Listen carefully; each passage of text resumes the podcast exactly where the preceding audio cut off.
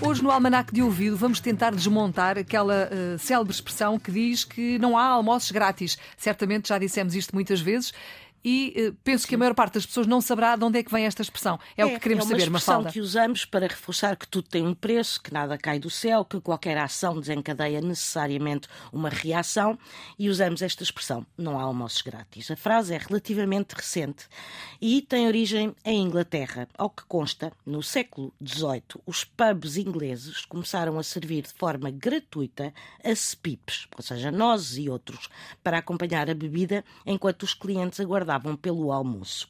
Ora, alguns clientes mais oportunistas passaram a comer apenas os acepipes e a dispensar o prato de almoço, pelo que os donos dos estabelecimentos começaram a afixar nos pubs cartazes com a frase não há almoços grátis, ou seja, tudo tem um preço, vamos lá encomendar o almoço. Exatamente, está explicado. Portanto, da próxima vez que disser isso, ou isto já sabe de onde é que isto vem. Obrigada, Mafalda. Mafalda Lopes da Costa está connosco por aqui, sempre no Almanac de Ouvido.